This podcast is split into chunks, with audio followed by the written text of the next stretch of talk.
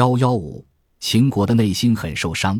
秦人的先祖原本属于商朝贵族，偏居西北边陲，因常年与犬戎征战，积累了丰富的战争经验，这为他们日后成为周王朝的依仗奠定了良好的政治基础，也为大秦帝国的崛起奠定了雄厚的武力基础。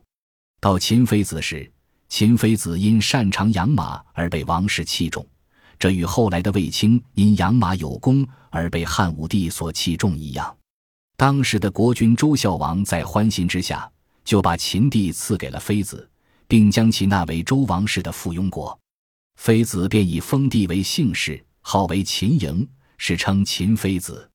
秦国自此封侯一方，算是进入了周王朝诸侯的圈层。周宣王时，秦的子孙秦仲已经升为大夫，虽然后来因为讨伐西戎失败而被杀。但秦赢家的政治和实力基础得以初步奠定。再后来，西周王室衰微，周平王在混乱之中即位。由于经不起犬戎的常年骚扰，无奈之下，他不得不将都城从镐京东迁至洛阳。在这场东迁之旅中，秦仲之孙秦襄公因护送王室迁移有功，被周王室封为诸侯。同时，周平王还把西周发祥的故土。岐山以西的大片土地也赐给秦襄公照看，秦就此正式成为诸侯国。后经秦穆公的开拓，国土范围已扩充至千余里。这片土地大致就是当年大禹所设定的古雍州的所在区域。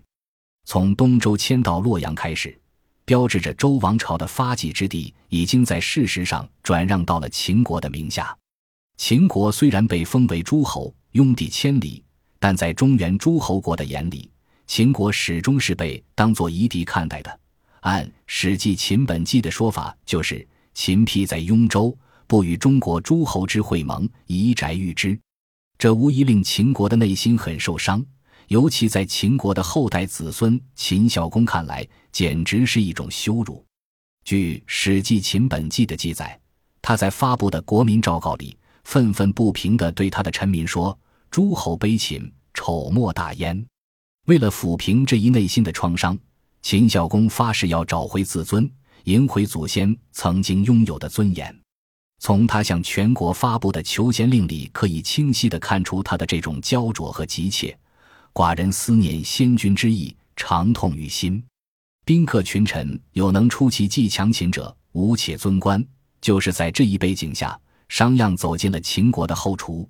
开始与秦孝公一起腌制秦国的口味，也就是从这次投靠开始，商鞅便从此走进了中国历史的酱缸，如同一把盐，腌制着后来两千五百多年的中国王朝和文人士大夫们五味杂陈的家国天下的情感。